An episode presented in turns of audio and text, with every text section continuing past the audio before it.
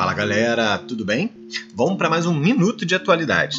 E hoje a gente vai falar um pouquinho mais sobre o tal do Bitcoin, essa moeda digital, né, essa criptomoeda, como é chamada, que gera sempre muita polêmica.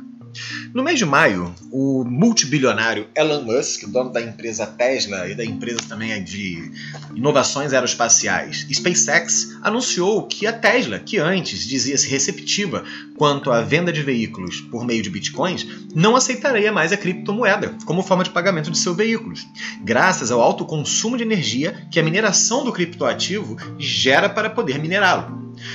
Nesse momento, a criptomoeda acabou despencando de valor, caindo em médias históricas.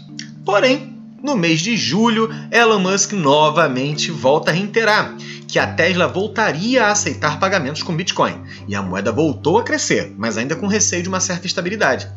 Mas vamos lá, as coisas ficaram um pouquinho mais complicadas, principalmente quando no, dia, no último final de semana a Amazon mostrou interesse no mundo dos criptoativos, principalmente o Bitcoin falando que está pensando em inovar as formas de pagamento dentro da plataforma. A Amazon divulgou então recentemente que está à procura de um especialista em criptomoedas para integrar a equipe de pagamentos.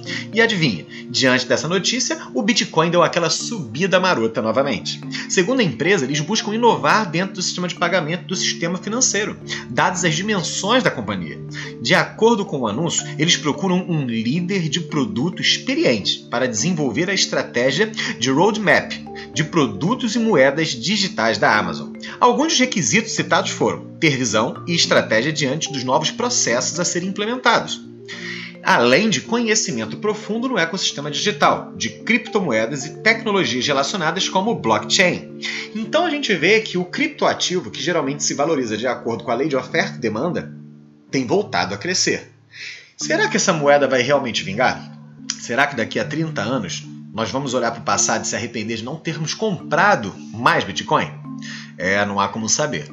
Mas enquanto esse ativo não é basicamente lastreado a nada e depende apenas da lei de oferta e procura, ele é simplesmente uma grande aposta. Promissora, mas ainda assim uma grande aposta. Um grande abraço a todos para mais um minuto de atualidade.